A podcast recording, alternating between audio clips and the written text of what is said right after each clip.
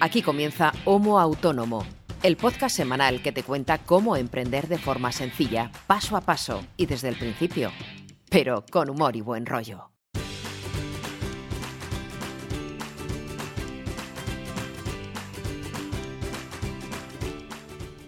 Hola, ¿qué tal? Muy buenas a todos y bienvenidos a este episodio número 47 ya de Homo Autónomo. El podcast que hacemos dos autónomos para todos los autónomos, ya sean primerizos o veteranos. En el fondo nos da igual porque en el fondo tenemos todos los mismos problemas, nos enfrentamos muchas veces a las mismas situaciones y alguna vez pues tenemos alguna alegría. ¿Y quién hace este podcast? Te preguntarás si aterrizas en este episodio número 47 por primera vez. Pues, ¿y quién está hablando aquí de autónomos? Eh, ¿Quiénes son este loco que habla ahora mismo y al que te voy a presentar ahora a continuación? Pues, si llegas por primera vez a Homo Autónomo, te tengo que presentar a mi otro copresentador y amigo y compañero, que es César Brito, que es periodista, copywriter, creador de contenidos, hace un montón de textos y de, documentos cuando se lo piden, cuando se lo encargan. Y del otro lado del micro, servidor que está hablando, pues soy Ángel Martín, consultor de marketing online y bueno, me dedico a todas esas cosas que normalmente a la gente le suelen resultar un poco tediosas, como es generar esas campañas de marketing, como es crear, eh, pues eso, campañas, generar contenidos, generar todo tipo de soluciones de marketing online. Así que como yo no puedo estar una hora entera hablando, si no es hablando con César, no me queda otra más que felicitar las navidades y darle paso. César, buenas. Hola, ¿qué tal? Feliz Navidad a todos y todas. ¿Qué tal, chiquillo? Bien, bien, bien. Aquí grabando el Día de los Inocentes. ¿Podríamos hacer alguna inocentada? Espero que no. Porque yo eh, estoy, estamos grabando a una hora razonablemente, eh, o sea, es aceptable. Eh, en, nuestro marco temporal en esto del podcasting es día 28 de diciembre y son las 10 y 10 de la mañana, o sea, no es temprano, pero no estoy yo muy entero y a lo mejor si me cuelas una inocentada me la como completa, o sea. Pero no, casi, casi mejor que no, porque yo ya tengo una edad que los sustos no me sientan bien, ¿vale? Nada, además, ya hemos hecho bastante inocentada estas semanas de atrás con no grabar el podcast, como para encima andar vacilando a la audiencia. Nada, ya, y nos aguantan mucho y muy bien, ¿eh? porque ha protestado prácticamente nadie y había esperado pacientemente. Y nada, agradecemos que este pequeño lapso de tiempo, que no han sido muchos días, han sido un par de semanas, pues nos hayáis esperado todos y todas. Ya estamos aquí otra vez a dar la brasa, como siempre. Y ya van 47 programas, casi casi un año, Ángel. Este es el último del año 2019 ya, el último episodio. Porque el próximo que grabemos ya estaremos en 2020. Anda, que quién lo iba a decir, ¿eh? Cuando empezamos tú y yo hace un año con unos micros de mierda, por lo menos en mi caso, que sonaba esto a, lata de sardinas. Eh, lo hacíamos, creo que un poquito peor que ahora. Pero bueno, al final el, podcast tiene su vida propia, es muy modestito, ya lo sabéis. Pero aquí estamos Ángel y yo intentándolo. Y poquito, pero algo hemos crecido. Sí, algo hemos crecido y algo hemos intentado enseñar a todos los que nos escuchan. Por lo menos en semana tras semana hemos intentado poco a poco hablar sobre algún tema, hablar sobre algo que a todo el mundo, le, más o menos, en mayor o menor medida, le pueda servir para su negocio. Y ya avanzo que aún nos quedan temas de los que hablar, ¿eh? O sea, aquí Traya tenemos los dos para por lo menos otro año. Como mínimo. Bueno, Ángela, a ver, vamos a hablar hoy de un asunto que creo que es bastante interesante, sobre todo para las personas, como es mi caso, por ejemplo, y otras muchas otras que nos pueden estar escuchando, que les vendría muy, muy bien tener eh, una vía, no secundaria, pero una vía recurrente de ingresos, o sea, una forma de ingresar pasta como un goteo constante y que puede ayudar a sanear bastante la economía del proyecto o, la economía personal incluso. Y esto es a pesar del palabra, productizar un servicio. De esto tú controlas mucho porque es una estrategia que utilizas para tus propios proyectos y te funciona. Así que hoy vas a cascar muchísimo, hermano. bueno, espero que la garganta me aguante porque ya noto que me estoy volviendo otra vez a resfriar, pero bueno, yo creo que aguantaré y, y la voz creo que me aguantará. Como bien dices, esta semana vamos a hablar de productizar servicios, paquetizar servicios, o sea, se puede encontrar de muchas formas o podemos llamarlo de muchas formas, pero además, pero básicamente consiste en coger un servicio que nosotros tenemos en nuestro negocio y convertirlo en un producto que sea escalable, es decir, que se pueda vender infinitas veces sin que la carga de trabajo pues sea también infinita, ¿no? O sea, que no sea eh, proporcional el vender un servicio a que aumente proporcionalmente la carga de trabajo. En esto consiste el productizar servicios o el paquetizar esos servicios. Entonces simplemente es coger un servicio típico, como puede ser el diseño web o en tu caso, pues yo que sé, crear X textos o cierta cantidad de texto o lo que sé, o una formación y hacer una solución de tipo comercial como si fuera un producto, un paquete, pues como muchas veces entras en una web y te encuentras, pues mira, esto es este servicio eh, y tiene estos tres precios y eh, cuando coges este precio tienes estas características, cuando coges este otro precio tienes estas otras características y así, ¿no? Vas regulando un poco lo que sería el servicio. Esto es, muy, esto es muy interesante y como vas a, comentar ahora Ángel, tiene cosas mm, muy muy buenas, otras que no es que no sean buenas, pero que requieren también reflexionar y prestarle un poquito de atención. Eh, no queremos decir con el tema del productizado que sea válido para todos los proyectos, pero hay algunos proyectos que sí que pueden por lo menos planteárselo o ver eh, con las bases que vamos a dar hoy, intentar trasladarlo a su propio negocio. Es muy, como decimos muchísimo aquí, Depende, depende mucho de cada caso. O sea, no hay soluciones absolutas. Pero eh, ahora va a explicar Ángel, sobre todo Ángel, porque es quien más controla. Yo es que aquí poco tengo que, aportar, por lo menos esta semana. Mm, hay que tener en cuenta que va a requerir un tiempo, eh, que va a requerir una atención y un trabajo, pero que tiene muchos beneficios, sobre todo porque no tienes que estar muy encima de, la evolución o la vida propia que ese paquetizado o que ese producto, este servicio productizado va, a tener. Es como si una vez que lo mm, diseñas y pones en marcha, ya tiene su propia vida. Tienes mm. que preocuparte de, bueno, retocar alguna cosilla, ampliar o disminuir algún detalle, pero el, el producto ya tiene su propia vida, mm, independiente, ¿no? Pero paralela a tu otra actividad del proyecto. A ver, este modelo lo que ofrece es son muchas oportunidades para pues, personas o autónomos como por ejemplo como tú y como yo que eh, al final lo que quieres es quitarte un poco eh, esa limitación que, que, tienes en ti mismo, porque al final el día tiene 24 horas, 8 horas normalmente duermes, 8 horas normalmente trabajas y 8 horas normalmente vives, ¿no? Pues al final estás intercambiando tu tiempo por euros y eso al final no es escalable porque llegas al límite de tiempo y no puedes facturar más. Si podrías facturar más, pues lógicamente metiendo más gente eh, en tu proyecto y lógicamente también van a aumentar los costes en, en la misma proporción. Pero eh, no es, digamos que no es infinitamente escalable, mientras que al productizar uno de tus servicios sí que puedes llegar a venderlo casi de forma infinita, porque digamos que aquí las curvas se separan y aunque tú vendas el servicio o ese producto, ese servicio productizado lo vendas eh, 100 veces, 1000 veces, digamos que tu carga de trabajo no aumenta en esa proporción, sino que aumenta muy poquito lo que se supone que es tu tiempo diario. A lo mejor pasar de 100 clientes a, o de 10 clientes a 100 clientes o a 1000 clientes supone dedicarle una hora más al día que solamente teniendo 10 clientes, ¿no? Porque digamos que vas a tener que hacer muy poco más trabajo al tener ese producto.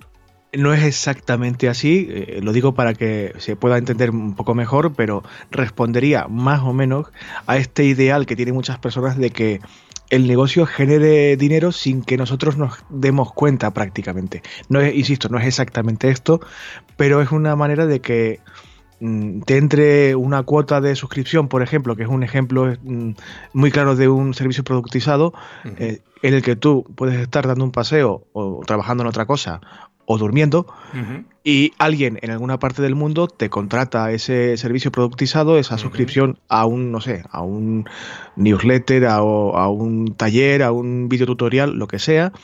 Y, cuando el cliente paga ese servicio productizado, tú estás ya cobrando mientras estás en tu casa durmiendo, paseando, trabajando X.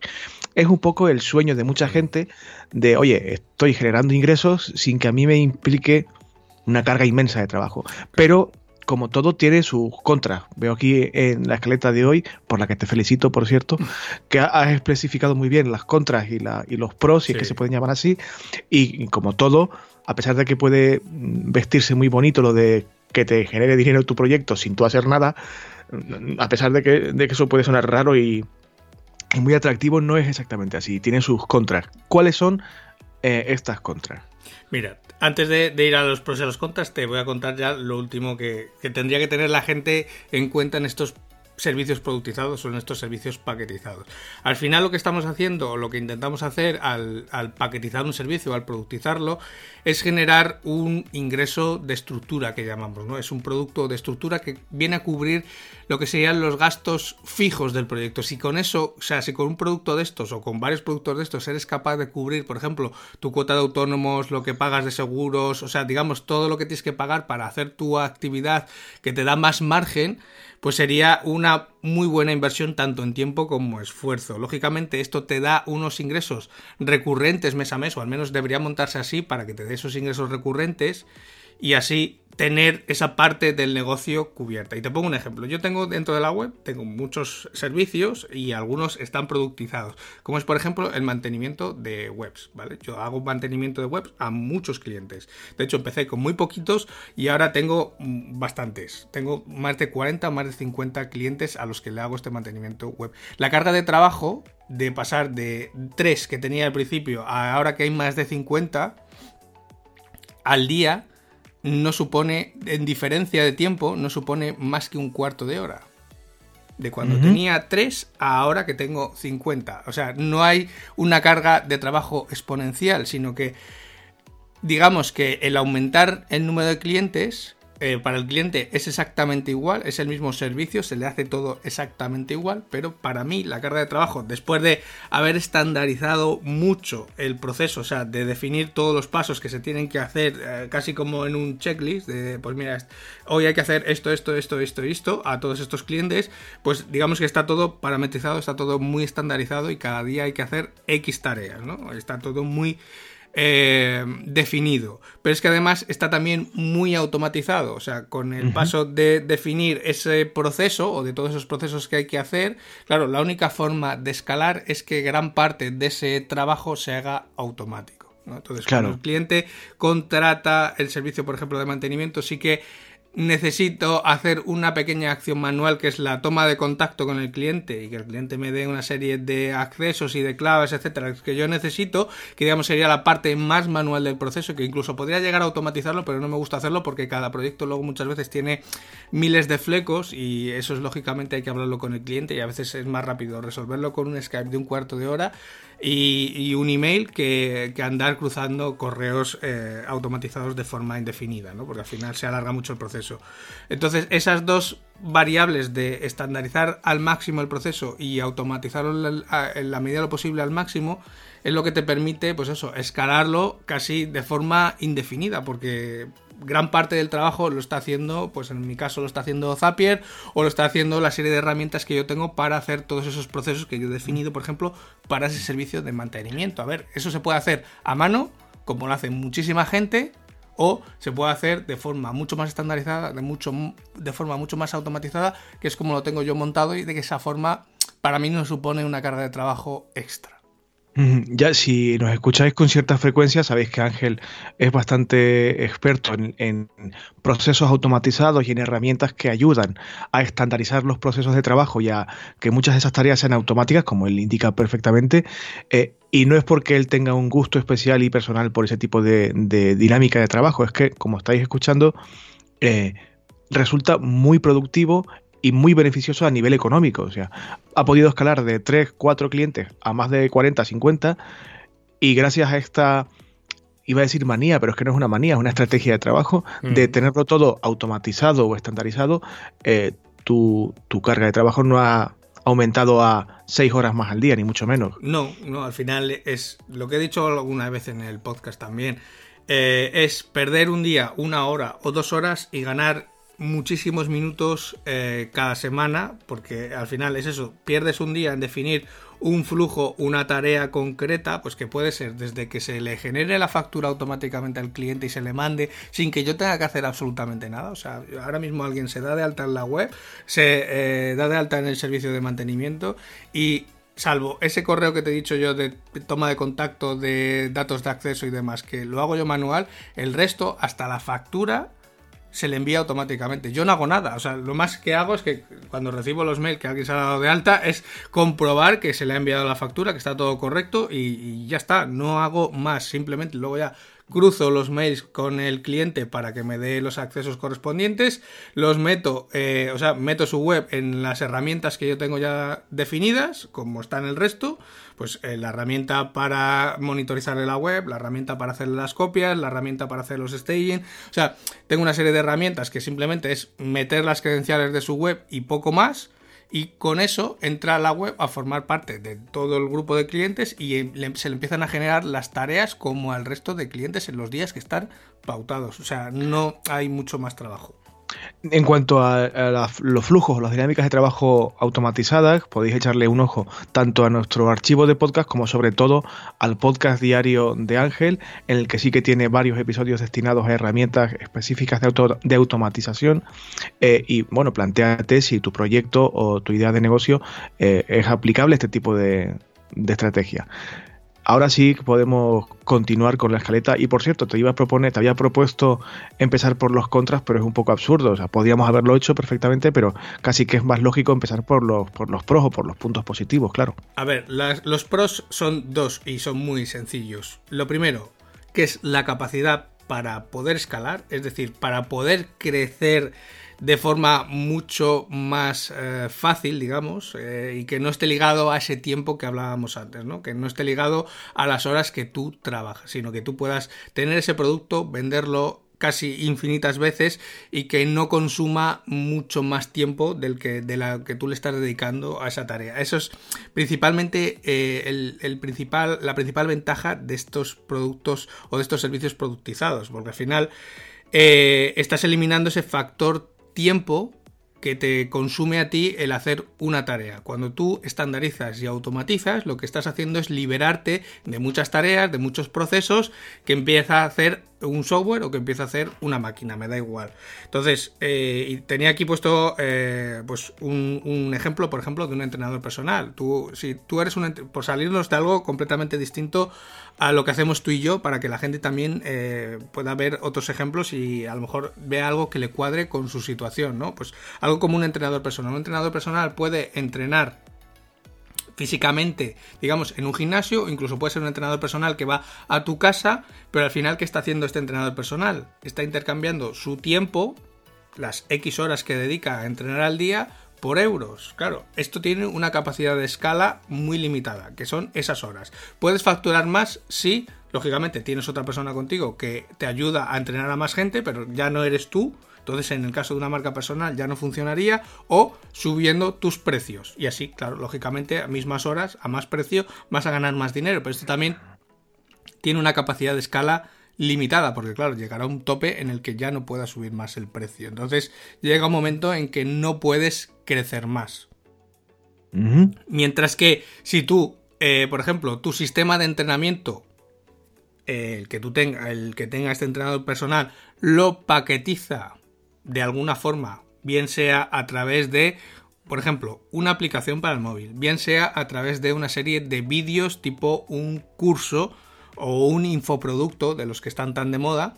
Claro, esto al final sí que tiene cierto tiempo de creación, de pensar cómo lo vamos a, implantar, cómo, cómo se van a distribuir esas lecciones, por ejemplo, en el caso de un curso, pero una vez que el curso está grabado o está hecho y se ha subido a la plataforma en la que se vaya a vender de turno o en su propia web, lo puede vender infinitas veces. Sí que va a tener cierto trabajo, por ejemplo, de actualización, pues por ejemplo, de alguna rutina que ya no se debe usar y, y mete una rutina nueva, pero digamos que ese curso lo puede vender infinitas veces y él no va a tener mucho más trabajo eh, independientemente de que se venda una vez o de que se venda mil veces, salvo resolver las dudas que puedan tener la gente que ha comprado, por ejemplo, ese curso, ¿vale?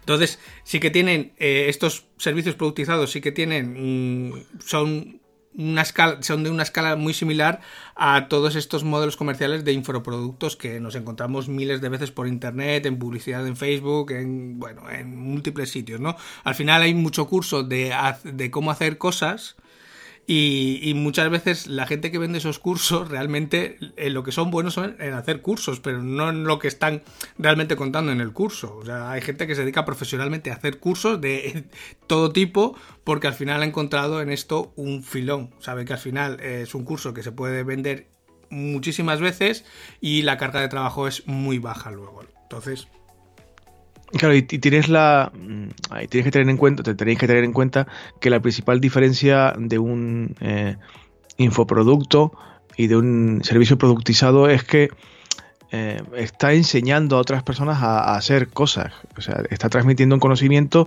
y no tanto te está dando un producto de que es intercambiable de un producto tangible, por decirlo así, a cambio de X dinero. Claro.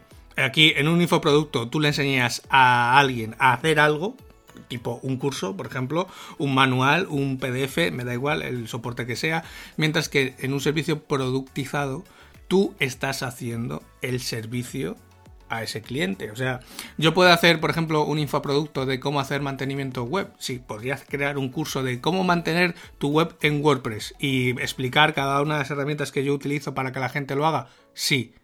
Y eso le estaría enseñando a la gente a usar esas herramientas, a que ellos puedan hacer ese mismo, ese mismo servicio o esa misma tarea. Mientras que en el servicio que yo tengo productizado soy yo el que hace ese mantenimiento por el cliente. O sea, es una forma de que el cliente se tenga que evitar hacer esa tarea. Son, como ves, en funcionamiento son muy parecidos, un infoproducto, un servicio productizado, pero el objetivo final no es el mismo. En uno es que el usuario lo haga él y en el servicio productizado es que, lógicamente, lo hagas tú, o sea, que sea un ingreso para ti. Para ganar dinero. Sí, porque normalmente además en los infoproductos, eh, depende de cómo sea el modelo de negocio que hayas planteado, el cliente va a pagar una vez y va a tener un acceso a ese curso por un tiempo X. Se puede ser limitado o ilimitado. Mientras que en un servicio productizado, el cliente paga de forma recurrente por seguir teniendo ese servicio. Como en mi caso, pues mis clientes pagan mes a mes por tener ese servicio de mantenimiento. Mientras sigan pagando, pues sigo haciendo mantenimiento. En el momento que dicen que ya no continúa, pues se, desconecta su web de todos los sistemas y listo, no hay más problema. Y el principal, aparte de este, esta capacidad de escalado, el principal eh, punto positivo, que es un poco lo que yo creo que puede levantar las orejitas a mucha gente que nos está escuchando, es que nichos que antes no existían o que no podía sacar rendimiento económico de ellos, ahora sí son un potencial campo de, acción de tu, de tu proyecto o tu negocio. O sea, que tú digas, anda, pero si a este grupo de gente puedo yo venderles mis servicios, qué, qué interesante si lo, claro, si lo trasladas o lo transformas en un servicio productizado.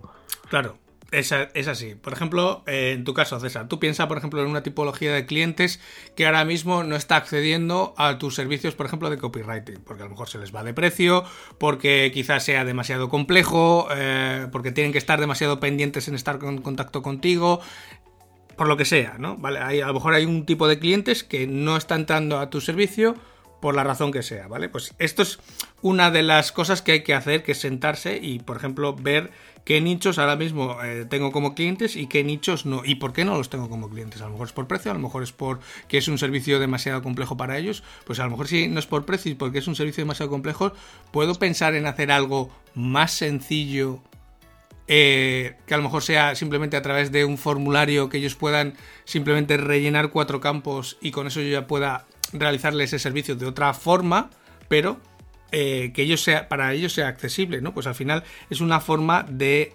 acceder a esos nichos que antes no estabas accediendo por la razón que sea, bien por precio, bien porque sea demasiado complejo, bien porque está, digamos, fuera de su alcance o porque no lo ven a su alcance, pues es una forma de entrar en estos nichos que antes no estábamos entrando. Por ejemplo, yo te pongo, por ejemplo, el, mismo servicio de mantenimiento de antes. Yo tengo el precio básico, o sea, el pack muy básico, es un precio muy bajo, pero porque a mí esa automatización me permite tener ese precio bajo y aún así sacarle rendimiento.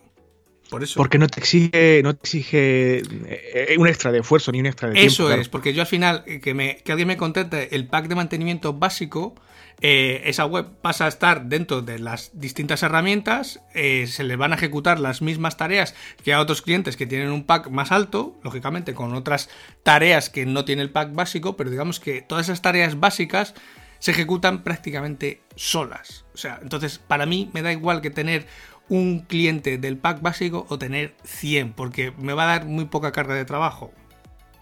Y entonces estoy accediendo a ese tipo de clientes que no me estaban entrando, por ejemplo, a los packs más altos, por precio seguramente, o porque su proyecto estaba empezando todavía y claro, no se puede permitir el eh, invertir en ese dinero. Cosa que, por ejemplo, yo tengo clientes que tienen un e-commerce que están facturando varios ceros al mes y claro, para ellos es vital que la web funcione y esté operativa las 24 horas del día. Entonces, para ellos no es, digamos, un gasto, sino que es una inversión. O sea, no es una factura que pagan de mil amores. Pero si tú estás empezando con tu proyecto que acabas de lanzar, claro, a lo mejor pagar 200 euros al mes te parece una burrada. Claro, te, saca, te sacan un hígado y te sale más barato. Eso es, pero no quieres o no quieres o, no sabes o no, o no puedes hacerse mantenimiento tú. Mientras que de esta forma, con ese pack básico de precio mucho más bajo, aquí sí que estás accediendo y está, la web está controlada. ¿no? Entonces, es un poco ver qué servicios das, qué tienes ahora de clientes, qué no tienes de clientes y ver cómo puedes entrarles o cómo puedes captarlos a través de algo estandarizado y automatizado. Mm. Y no solamente mm, analizar qué productos tienes en, digamos, en el escaparate o qué productos estás ofreciendo, sino si, hay, si existe la posibilidad de crear un servicio nuevo que tenga como principal objetivo ser productizado. Es decir, mira, hay algo que no estoy haciendo, pero que si lo hago lo puedo convertir en esta eh, vía recurrente de, ingresos, que además es escalable. Y respecto al escalado, podemos, si te parece Ángel, volver al mismo ejemplo de este eh, trainer personal o de este entrenador físico que ponías en el, eh, en el ejemplo anterior, hablando del escalado, también para encontrar un nicho de clientela totalmente nuevo. Claro. Sí, sí, si ahora mismo eh, ese entrenador físico que va a un gimnasio, que va a tu casa, claro, su radio de acción es muy limitado. Pues va a ser, en tu caso, César, va a ser Salamanca, el mío va a ser Santander y alrededores, y poco más. Claro, si le llama a un cliente, si, aunque el entrenador físico, aunque el entrenador personal tenga su web, si le, llega, si le llama a alguien de Murcia, no lo va a tener como cliente. Porque claro. no va a ir a Murcia a hacer el entrenamiento. Pero si tú tienes algo eh, ese servicio está productizado y lo puedes vender y no necesita de tu presencia física para que el usuario lo consuma, pues lo que decíamos antes, tipo una aplicación, tipo un curso, tipo lo que sea, claro, ese usuario de Murcia, ahora sí que puede ser tu cliente. ¿Y cómo lo puedes alcanzar? Muy sencillo. Al final tú tienes tus clientes en Salamanca o en Santander, volviendo a nuestros dos eh, a nuestros casos, pero si tú quieres captar el mismo tipo de clientes que tienes en Salamanca o que tienes en Santander, pues por ejemplo, montas una campaña en Facebook Ads con el mismo tipo de cliente o el mismo tipo de usuario que tienes en tus clientes y lógicamente pues captarás usuarios en Murcia, en Málaga, en Sevilla o en Logroño, me da igual, ¿no? E incluso everywhere around the world. Puedes escalar internacionalmente, que para algunos proyectos no es descabellado. No, no, no es claro que no es descabellado. En el momento que tú tienes tráfico orgánico de, pues es algo muy muy sencillo y que muchas veces eh, a mí se me plantea con algún cliente cuando dice quiero traducir la web al inglés. Digo, pero antes de traducir al inglés, digo, tú estás vendiendo, por ejemplo, en México, estás vendiendo en Argentina, estás vendiendo en Colombia. Digo, porque digo, es un mercado, digo, que tienes ahí enorme, digo, incluso en Estados Unidos, que hay mucho mercado eh, latino. De habla hispana, sí. De habla hispana, digo, mm, digo, te están ¿Te están comprando desde esa parte del otro lado del océano o, no? ¿O solamente te están comprando en España?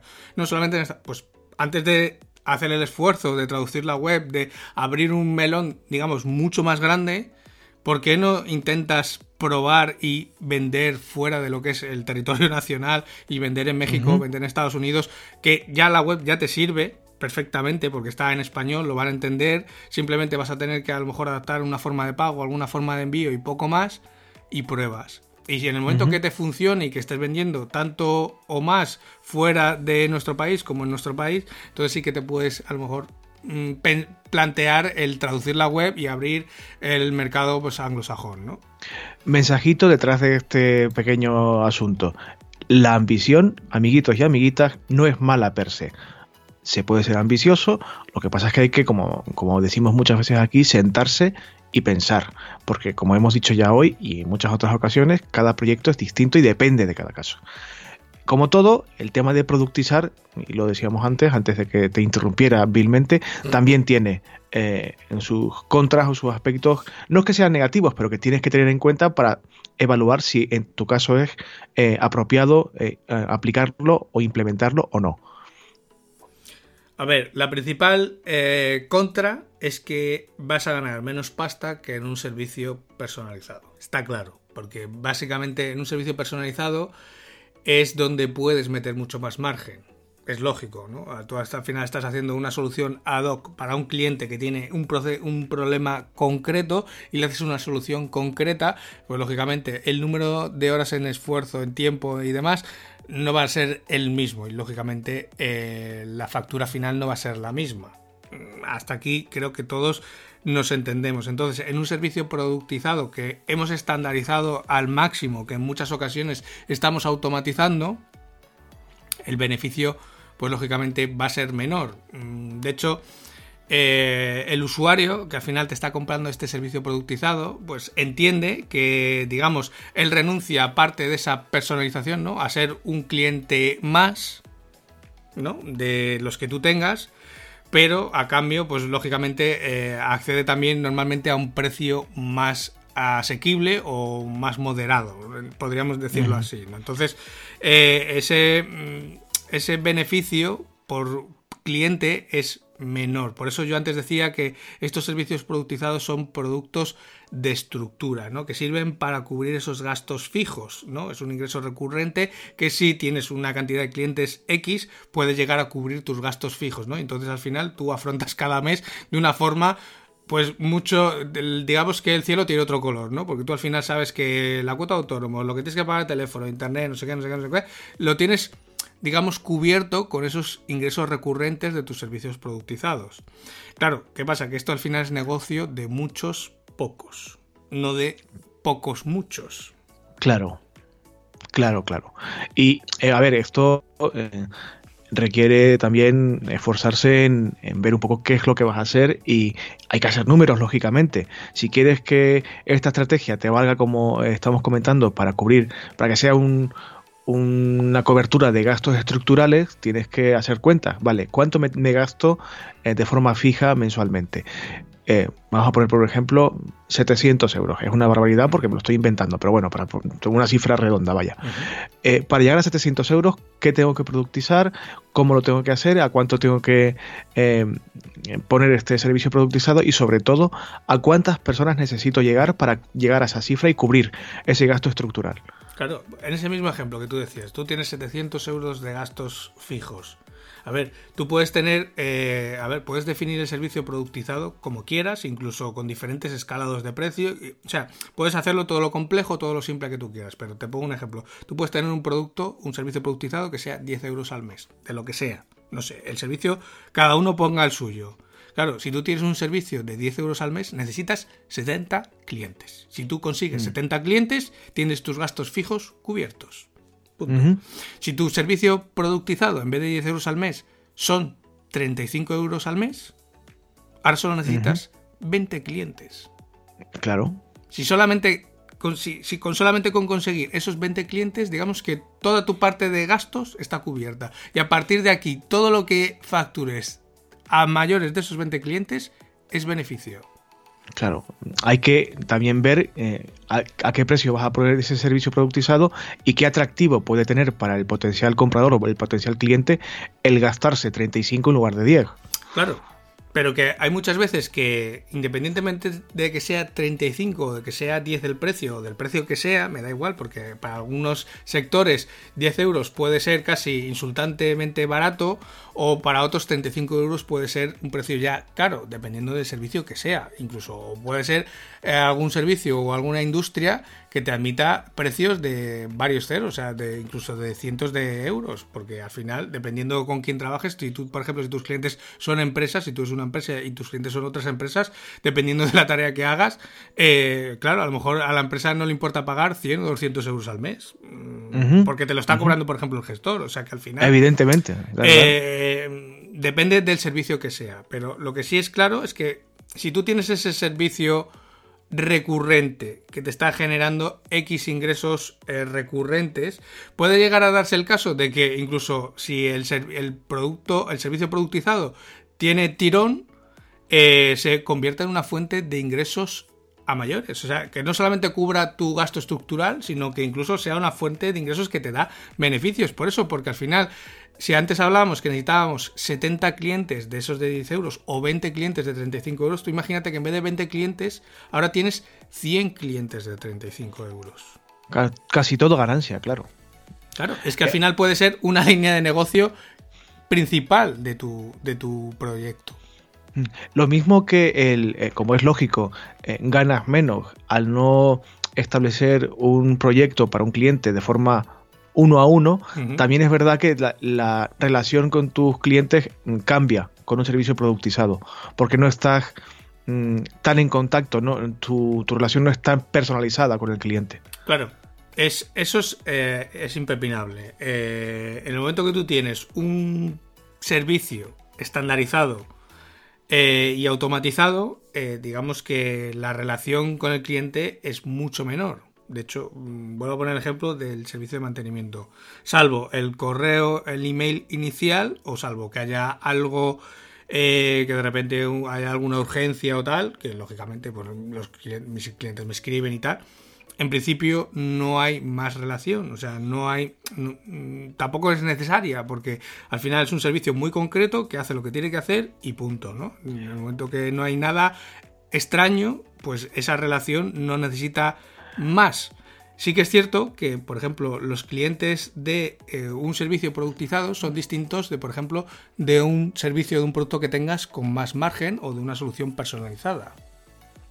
Claro, el cliente que está dispuesto a pagarte mil, dos mil o los que sean X mil euros porque tú le hagas algo personalizado, no es el mismo tipo de clientes que eh, lo que quiere es que tu servicio productizado le resuelva una tarea.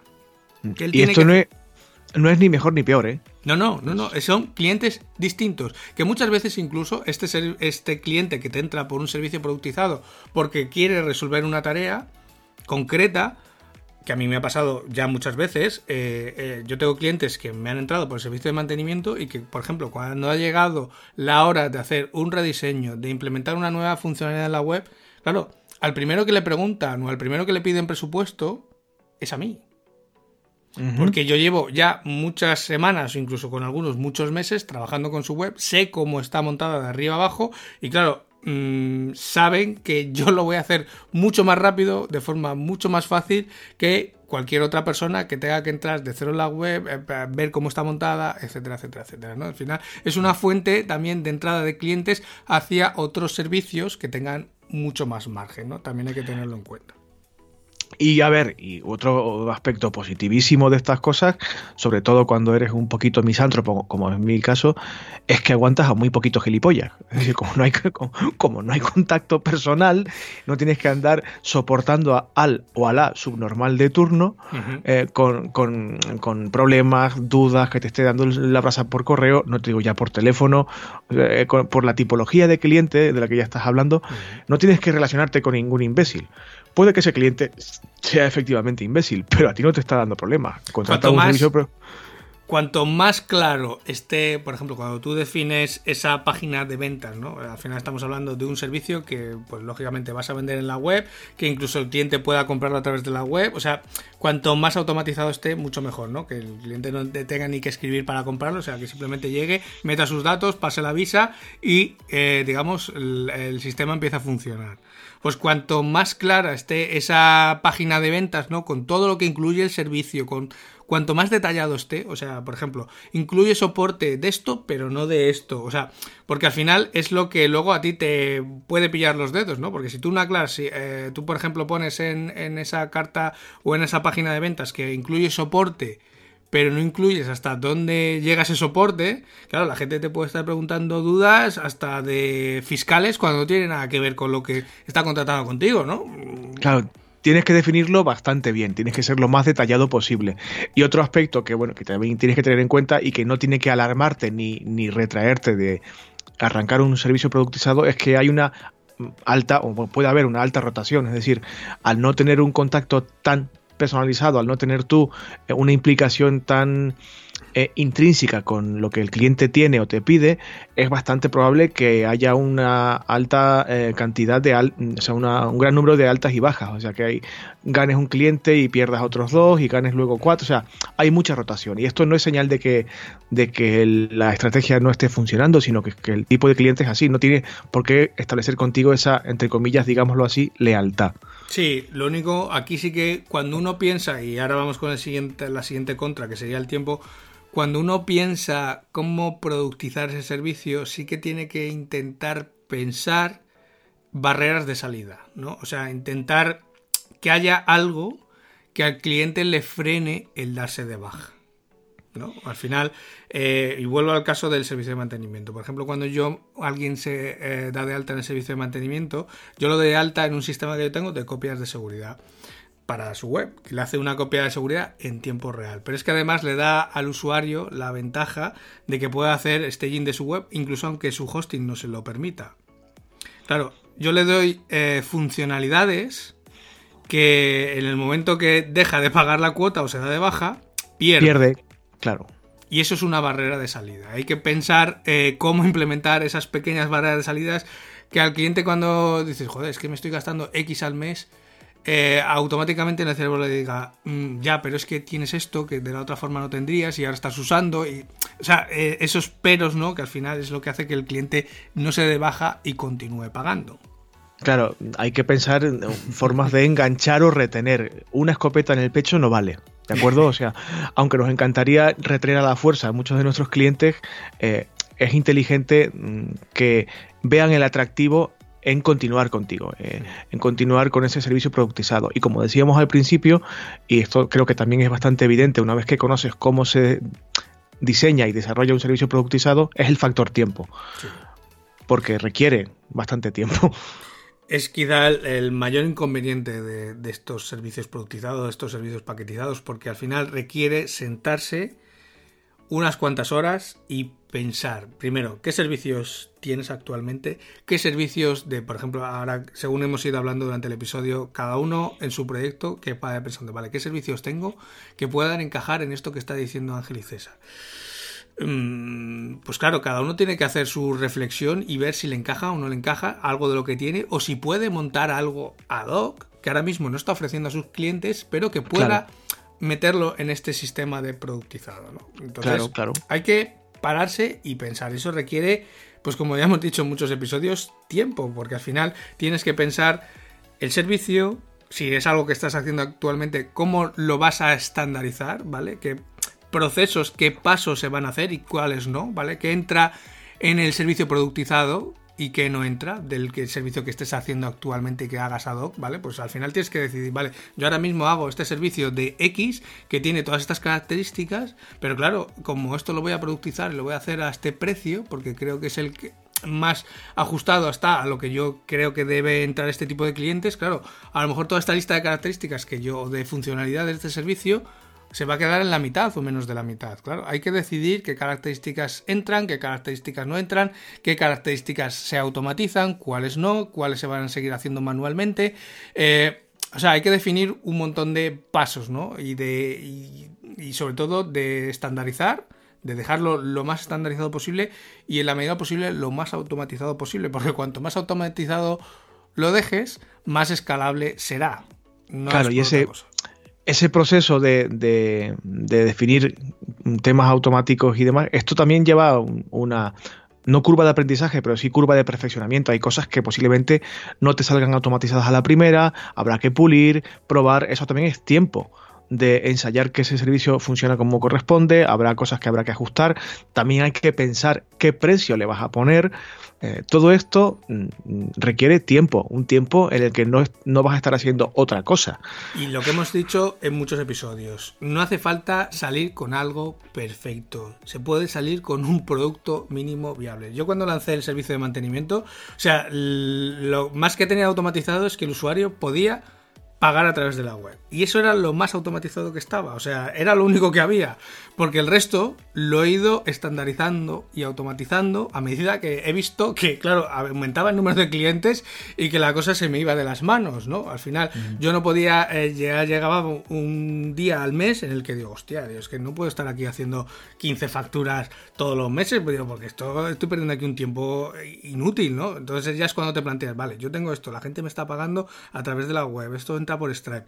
Digo, ¿tengo alguna forma de que la factura se genere automáticamente y no tener que volver a preocuparme de esto ya en la vida, pues le dedicas una mañana o dos mañanas o lo que necesites y es algo que te quitas. Eh, y así con muchas otras tareas, por ejemplo, dentro de ese servicio, ¿no? Pues antes tareas que ibas haciendo manuales, ¿hay alguna herramienta que me permita hacer esto que estoy haciendo de forma manual? ¿Lo puedo hacer automáticamente una vez que yo tenga esto cargado aquí? Sí, vale, lo pruebas, lo implementas y lógicamente al final son cosas que el usuario también eh, pues va notando, el cliente va notando que vas mejorando, porque claro, yo tengo clientes que están desde el principio, tengo varios que claro, eh, han ido viendo cómo ha ido evolucionando el producto. Claro, antes eh, era, era todo manual, ahora de repente cada mes, en el momento que se le hace el cobro, le llega la factura. también cada mes cuando se renueva, digamos, la suscripción, le llega un informe con todo lo que se le ha hecho a la web en el mes anterior, o sea, digamos, y todos esos son procesos que he ido mejorando, que he ido estandarizando, que he ido automatizando con las semanas o con los meses, ¿no? A medida que vas teniendo también más volumen de trabajo, claro, en el momento que ves que sí, facturas más, pero que también tienes más carga de trabajo, es el momento en el que te tienes que parar otra vez y sentarte. Vale, esto está funcionando, o sea, es un servicio que funciona, guay.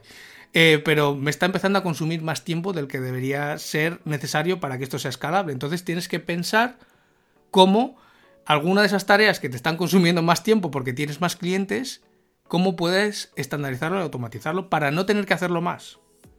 Claro. Y entonces así ese servicio productizado cada vez es más escalable y necesita menos de ti.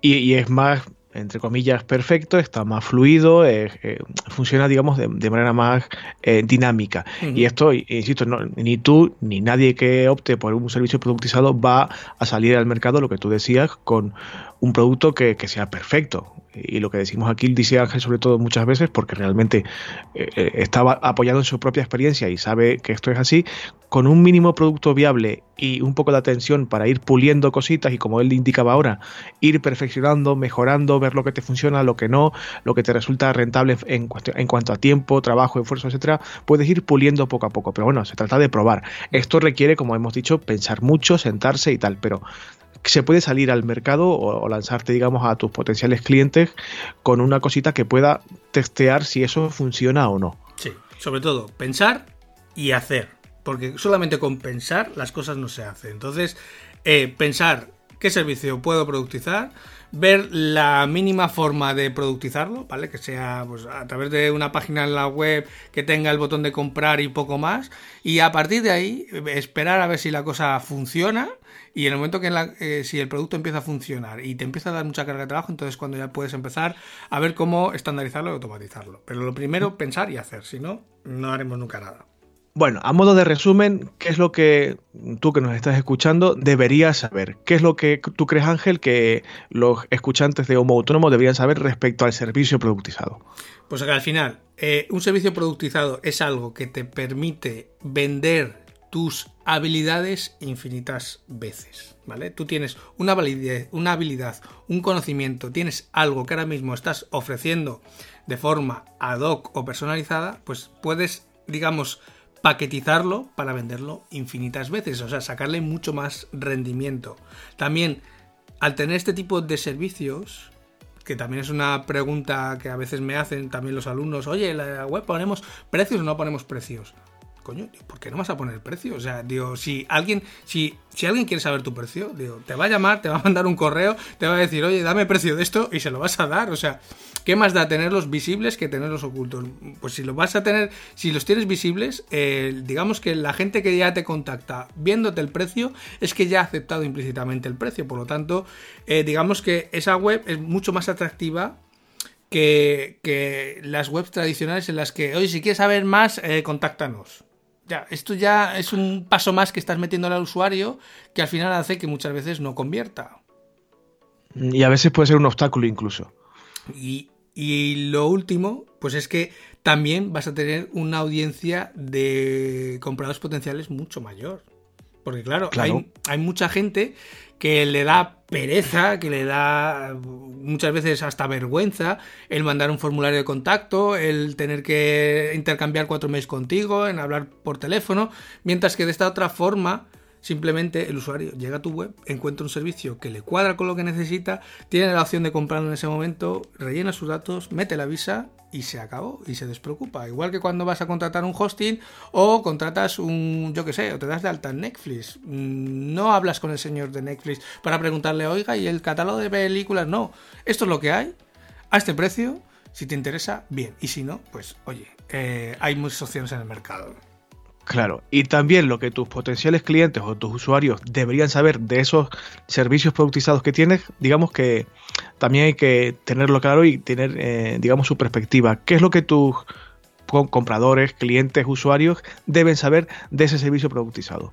A ver, hay que dejarles claro, sobre todo, lo que hace ese servicio productizado, ¿vale? Porque lo mismo que está comprando él o que va a comprar él, lo va a poder comprar cualquier otro usuario. Entonces él no va a ser más que otro usuario. Entonces tienes que definir claramente los límites del servicio, porque si no, eso al final lo que se traduce es en más correos, en más llamadas, en más soporte, digamos, que tienes que dar a los usuarios, y eso al final no es escalable. Eso también te lo va a ir dando el tiempo a medida que vas viendo que, coño, por aquí me están preguntando de cosas que no tienen nada que ver con el servicio, pues claro, es el momento en el que tienes que entrar otra vez en la página y reescribir a lo mejor alguna de las líneas donde ponías, pues el soporte incluye soporte, pues ahora no es incluye soporte, incluye soporte relacionado con esto, con esto, con esto y con esto.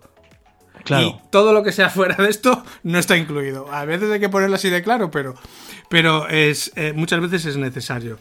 También que no tienes esa necesidad de contactar con los clientes si no quieres. ¿vale? Ni, por ejemplo, para eh, perseguir que te paguen eh, eh, este tipo de cosas, ¿no? Al final es un sistema que normalmente está automatizado, es una suscripción recurrente que el usuario se registra la primera vez y cada mes o con la periodicidad que tú decidas se le vuelve a hacer el cargo la tarjeta. O sea, lo máximo que puede pasar es que el usuario no tenga saldo la tarjeta, que muchas veces pasa porque la gente usa pues tarjetas de prepago, se les acaba el saldo y bueno, pues hay veces que hay que intentar hacer un recobro, pero bueno, que también incluso se puede automatizar. Yo, por ejemplo, en Stripe tiene marcado que haga cuatro intentos de cobro. Entonces, al, al cuarto intento, si no ha cobrado, le da de baja. Punto. Y también que el comprador o el cliente no necesita tener las habilidades que tú le vas a dar en ese servicio. O sea, no necesita, el comprador no tiene que aprender a hacer cosas, sino que eres tú el que vas a hacer esas cosas, porque el servicio o lo que tú le propones en ese servicio productizado le va a dar toda esa infraestructura para que esa tarea que él estaba buscando solucionar se solucione. Te vuelvo a poner el ejemplo del mantenimiento. Yo no le enseño al cliente a hacerse el mantenimiento, no. Yo le doy todas las herramientas para que el mantenimiento se haga. Claro. Yo en algunas partes y otras veces es una máquina el que lo hace, pero se hace, no tiene que aprender el usuario. La propuesta de valor ya está implícita en el servicio que le estás ofertando. El cliente te contacta para despreocuparse precisamente de eso, de preocuparse de ese aspecto. En el caso del mantenimiento, pues el mantenimiento, o en el caso de cualquier proyecto de algún oyente, pues es lo mismo. O sea, tienes que ofrecerle algo y el cliente en teoría lo que está persiguiendo es primero solucionar un problema o, digamos, solventar una situación puntual, pero al mismo tiempo despreocuparse de, lo que ocurre detrás del escenario, vaya. Ya seas tú quien haga eh, el, trabajo, quien se encargue de ese problema, o ya sea una inteligencia artificial, un proceso automático, etcétera. Y para ir terminando, mm, hay que recordar que esto de la implementación de servicios productizados eh, forma parte de una estrategia que te va a permitir crecer en, un momento dado, que te va a permitir eh, que tu proyecto o tu negocio sea o más grande o llegue a más gente o te haga ganar un poquito más de dinero. Como Ángel.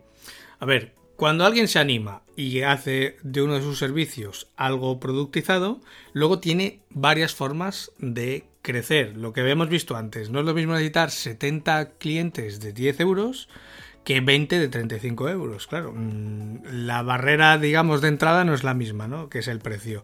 Pero bueno, una vez que alguien le pica el gusanillo y empieza a tener su primer servicio productizado, seguramente va a querer hacerlo crecer más porque se va a dar cuenta de lo fácil que es, ¿no? Una vez que tienes cubiertos, por ejemplo, 700 euros de gastos, lo siguiente que te vas a preguntar, oye, ¿y si en vez de 700 euros yo podría llegar a tener 1500 euros de este servicio productizado? O sea, y ganarle otros 800 euros que me quedan ahí ya limpios, prácticamente sin una carga de trabajo mucho mayor. Claro, ese gusanillo sé que va a pasar porque me ha pasado, con clientes que lo he hecho también les ha pasado. Y entonces, al final, hay varias formas de hacer crecer estos servicios productizados o la facturación que viene de estos servicios productizados. Lo primero es, lógicamente, añadir más servicios productizados. Tú tienes un servicio que ya te está funcionando, ¿vale? Puedes llegar incluso a un techo de clientes en el que, incluso metiéndole campaña publicitaria, etcétera, etcétera, etcétera, no crezca más, pero nada te impide el crear más servicios productizados. Algo nuevo, claro, algo diferente, nuevo, que aporte otro un servicio A que hace esto, ahora haces un servicio B que hace otra cosa completamente distinta. Que incluso los clientes del servicio A también puedan contratar el servicio B porque les interese. O sea, no, tenga, no se tengan que por qué canibalizar el uno al otro. ¿Vale? Esa sería una estrategia de crecimiento. Otra sería aumentar lo que sería el beneficio por cliente. ¿no? Al final tú tienes clientes de un servicio productizado que tú le estás haciendo X tarea, pero les puedes llevar hacia otro servicio que tenga más margen de tus otros servicios no productizados cuando necesitan algo. Tú ya tienes una serie de clientes que los tienes ahí mes a mes en el que estás trabajando con ellos y lógicamente vas a ser capaz de detectar sus necesidades mucho más rápidamente que si no les conoces. Es lo que a mí me pasa muchas veces cuando tengo un cliente que le estoy haciendo mantenimiento y de repente quiere hacer algo X que está fuera de ese servicio. Pues claro, yo le puedo recomendar hacer esto, hacer esto, hacer esto, incluso pasarle distintos presupuestos. Claro, es un poco para que entendáis eh, que tu cliente o tu tipología de cliente los tengas ya contratados o estén trabajando contigo o no, o sea, nuevos, es como si pasaran de la categoría mm, plata a la categoría platino, o sea, que, que sean clientes un poquito más premium con, a su vez, servicios que tú les puedas ofrecer un poquito más premium, más completos y por ende algo más caros quizás. Claro. Otra estrategia de crecimiento es explorar nuevos canales de venta o de promoción, ¿vale? Si tú has empezado a vender tu servicio productizado, mm, básicamente dándolo a conocer a conocidos y poco más, haciendo un mailing, eh, claro, vas a llegar hasta un techo de clientes. Claro, en el momento que tú abres, por ejemplo, hacer publicidad en Facebook Ads, vas a llegar a otro montón de clientes nuevos que antes no estabas llegando. Si tú abres a hacer una campaña en Google AdWords, vas a llegar a otro montón de clientes que no estabas llegando antes. Entonces, es ir abriendo más canales a los que llegar a nuevos clientes a los que no estás llegando normalmente y eso lógicamente va a hacer que tengas nuevos clientes en ese servicio productizado y tengas más ingresos a través de ese servicio productizado. Y la última sería ir probando, ir testeando qué precios o qué características convierten mejor, ¿vale? Lo que yo contaba antes de empezar con ese producto mínimo viable e ir añadiendo o ir mejorando funcionalidades o estandarizar esas funcionalidades o automatizar esas funcionalidades, pero a veces puede ser algo tan sencillo como testear el precio. Antes habíamos dicho 10 euros, 35 euros. A lo mejor salimos con un precio de 35 euros y vemos que la gente no acaba de convertir, que se queda ahí en esa página de checkout, por lo que sea, porque a lo mejor el precio les parece mucho, ¿vale? Podemos hacer un test A-B y a partir de ahora, por ejemplo, el 50% del tráfico siga viendo ese precio de 35 euros y el otro 50% del tráfico que llega a la web, lógicamente, y va solamente la mitad que ve los 35 euros va a seguir, siempre, va a seguir viendo los 35 euros siempre, la mitad que ve los, por ejemplo, los 29 euros, va a ver siempre los 29 euros. Y vamos a ver qué mitad convierte mejor. Claro, claro. Porque a lo, mejor es un precio, a lo mejor no es un problema de precio, a lo mejor es un problema de otra cosa. Pero bueno, ir haciendo esos te sabe. Como estáis viendo, el factor tiempo también se aplica en estas estrategias de crecimiento. Es decir, eh, muchas veces para, para que el test tenga sentido, para que la prueba eh, te dé información, digamos, aplicable o, utilizable, tienes que darte un margen de tiempo también. Eh, es decir, no puedes tener eh, demasiada prisa para comprobar si una estrategia de precios es apropiada en un servicio productizado o es mejor cambiarla. El, el, esperar o el tener algo de paciencia no implica, evidentemente, esto es de por orgullo, pero es que es así, no implica darte a verlas venir. O sea, hay que, hay que actuar muchas veces, hay que pulir alguna cosa, intentar meter algún cambio para ver si eso, que ese eh, flujo de datos que, estás recibiendo de cómo se comporta eh, tu público eh, mm, se comporta de una forma mm, por un motivo tuyo o externo. O sea, tienes que estar un poquito encima, hay que trabajar, hay que estar pendiente de ese mm, servicio productizado, pero requiere también un poco de tiempo y hay que tenerlo eso bastante en cuenta también. Bueno, Ángel, yo creo que no ha estado mal para, para mm, un episodio del podcast después de un pequeño parón. Es un, yo debo reconocer que en mi caso, por ejemplo, eh, resulta muy, muy, muy atractivo, pero tampoco he encontrado la forma de, de, implementar esta estrategia. Es cierto que me he sentado a pensar sobre ello, he estado analizando posibles estrategias y a día de hoy todavía no he encontrado la eh, forma de eh, productizar de forma en directa. Es posible que, la, vía de la formación o los tutoriales o los cursos pueda eh, ser un camino, pero actualmente no he encontrado todavía la forma de, hacerlo. No descarto hacerlo, evidentemente, pero a día de hoy mm, mm, pues me ha costado todavía pues eso, lo que decíamos ahora de sentarse, pensar, evaluar, pero como también hemos dicho hoy, también es posible que en breve, en breve plazo de tiempo, posiblemente en el primer trimestre de 2020 o, por ahí, sí que pruebe con un mínimo producto viable y, teste un poquito de qué va el asunto. Eso en mi caso por lo menos, eso implicaría eh, meter bastantes cambios a la web y tal, eh, guiño guiño, codazo codazo, pero, pero bueno, que es igual que yo mm, puedo mm, planteármelo o pensar si lo puedo eh, imbricar o enlazar en mis productos y servicios, pues tú que nos estás escuchando también puedes hacerlo. Y esperamos, yo por lo menos espero, que el, episodio de hoy te haya valido para por lo menos descubrir una mm, vía alternativa o complementaria de generar ingresos. Que creo que no está mal como forma de iniciar un año natural, el 2020, de oye, voy a, voy a intentar, como decíamos antes, cubrir mis gastos estructurales, a ver si con esta estrategia que han contado los chicos de Homotromo me puede valer o no. Depende mucho de cada, de cada proyecto, evidentemente. Siempre decimos aquí que depende mucho de quién seas, cómo, cómo estés trabajando, en qué estés trabajando, cuánto necesites invertir en tiempo, en dinero, en recursos, en conocimiento, etcétera, como sean tus clientes. hay muchísimos factores. Pero creo que con esta pequeñita masterclass que nos has dado, Ángel, está bastante más que bien. ¿Qué te parece si doy un apunte? Iba a hablar de, de información, de actualidad, vaya, pero como ya me habéis echado la bronca eh, las últimas veces que las he traído, porque eran casi todas un poquito bajoneras, un poquito negativas, y no, encontra, y no encontraba ninguna noticia realmente positiva, y eso que a final de año, eh, como estamos grabando a finales de 2019, a final de año siempre suele haber pues muchas noticias de recapitulación, de cosas que han pasado durante el año, un poco para hacer un poco balance. He estado buscando, porque eso se encuentra muy fácil, listas de cosas que han pasado, positivas, negativas y tal, y no encontraba a nivel empresarial, económico, eh, de, interés para la gente que nos escucha, no, encontraba nada especialmente positivo. Digo, mira, prefiero no llevar nada antes de que me vuelvan a echar la bronca. Pero sí que me gustaría hacer un pequeño apunte en el, en el apartado de feedback, así que si te parece, doy el apuntito de feedback, si me pones la cortinilla y ya vamos echando el cierre, que ya vamos hablando un ratillo. Venga, vamos allá.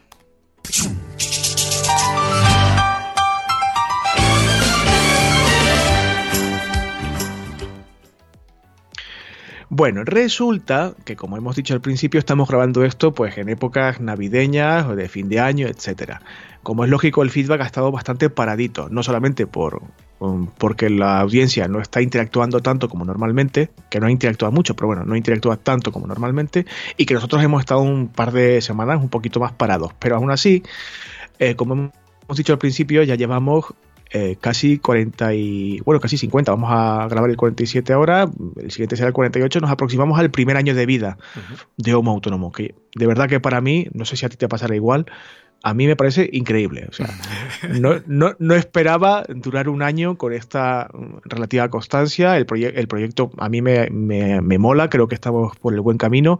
Incluso recibo feedback de amigos eh, que, me comentan, oye, pues está muy bien el proyecto, habéis, habéis encontrado un poco el, tono, el toque, está muy bien y tal. Y, y la verdad es que yo pienso que es así, pero eh, creo que cuando esto pasa en muchos proyectos también empresariales, cuando se cierra un año natural, no es mala cosa echar un poco la vista atrás y ver qué, has hecho con, tu proyecto, en este caso con Homo Autónomo, que, ha pasado este año, pero sobre todo cómo podemos hacerlo eh, mejor el próximo año. Mi intención, me imagino que a ti te pasará igual, no me dejes tirado, es continuar eh, otro año más y todo el tiempo que haga falta, pero sí, sí que tanto tú como yo, pues nos gustaría mejorar, ¿no? Y para eso, por mucho que tú y yo podamos tener ideas, que las tenemos y podamos hacer cosas diferentes, nuevas y tal, mm, es interesante contar con vosotros y con vosotras. Y para eso hago un llamamiento. Como diría Antonio Castelo, eh, toco el cuerno de Gondor y, invito a los homo autonomistas a que se pongan en contacto con nosotros a través de la web, de las redes sociales eh, y tal, para comentarnos ideas que tengáis. O sea, mm, ¿Cómo crees que podíamos hacer un podcast un poquito mejor? ¿Cuál ha sido tu episodio favorito y por qué? Eh, ¿Qué cosas no te gustan tanto y crees que deberíamos o eliminar o cambiar o mm, plantearla de otra forma? Ayúdenos, ah, si, te parece, vaya, no, estás obligado, no estás obligada, pero estaría guay que ya que nos escuchas cada semana, aunque seas recién llegado, ya recién llegada, da igual. Eh, puedes testear un par de episodios y, saber si esto te gusta o no y por qué te gusta y por qué no. Para ayudarnos a Ángel y a mí a, plantear un año eh, de homo autónomo un poco distinto o igual o ver un poco cómo podemos eh, mejorar. ¿Qué te parece este llamamiento así a la microaudiencia que tenemos? Que es pequeñita, pero vamos. Pero alguien nos, alguien nos está escuchando cada semana, seguro. Y, alguien que nos escucha, aunque no participe de forma activa eh, con comentarios en iBox constantemente ni nada, bueno, pues os damos la oportunidad y de, de, verdad que os traslado la petición con total transparencia y honestidad para que nos hagáis un poco mejores a Ángel y a mí porque no somos perfectos aunque lo parezca. Entonces, ¿qué, te gusta de Homo Autónomo? ¿Qué no te gusta? ¿Qué te ha gustado más? ¿Qué crees que podemos hacer mejor? Esto a través de cualquiera de las vías de contacto que ya tenéis normalmente en Homo Autónomo. La web, las redes sociales, etcétera, etcétera. Y esto es un poco lo único, porque hemos estado revisando, vamos, yo he estado revisando un poco los comentarios de iVoox y está todo bastante paradito, como es lógico. Mm. Está la gente pensando más en turrones, en polvorones, en. Es normal. Estas fechas es para lo que es. Correcto, pues en principio solamente era esto.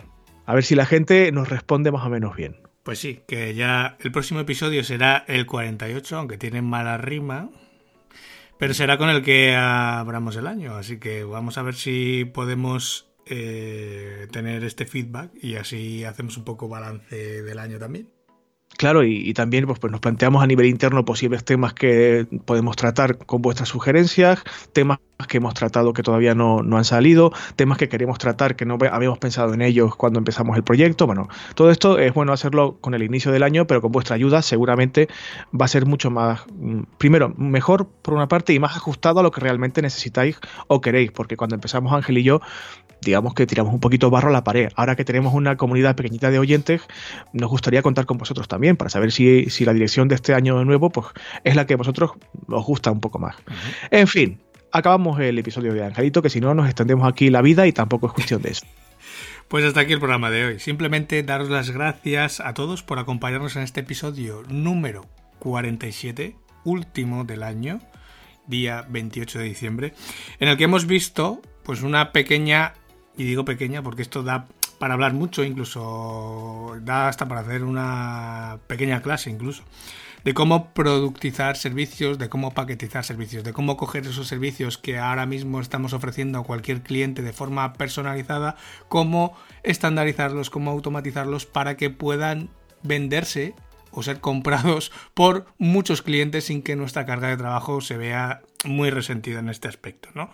Pero al final es un poco propósito para el año nuevo, quizá eh, para muchos, el intentar buscar este servicio productizado y también tener ese pequeño ingreso extra que nos permita cubrir esos gastos estructurales. Como siempre, Daros muchas gracias a todos por acompañarnos, por vuestras valoraciones de 5 estrellas en iTunes, por vuestros corazoncitos verdes en Spotify, por vuestros me gusta y comentarios en iBox, porque si los dejáis nos ayudarán a subir en los rankings y hacer que este podcast cada vez lo escuche pues mucha más gente y así seamos pues más autónomos. Os recuerdo la pregunta del feedback, las dos preguntas de feedback que hacía César, que es qué se te ocurre para mejorar el homo autónomo y cuál ha sido vuestro episodio favorito hasta ahora, porque así eso también nos dará muchas pistas sobre cómo mejorar y cómo continuar este proyecto que es Homo Autónomo. Así que nada más, César, a mí darte las gracias por aguantarme durante todo este año. Y lo que te queda, Herboso, y lo que te queda. Y nada, desearte que si no nos vemos antes, que ya lo dudo, eh, me imagino que lo haremos el día de Nochevieja, que entres en el año con el mejor pie posible. Hombre, es un chiste muy bueno hablando de mí, pero, pero, te entiendo.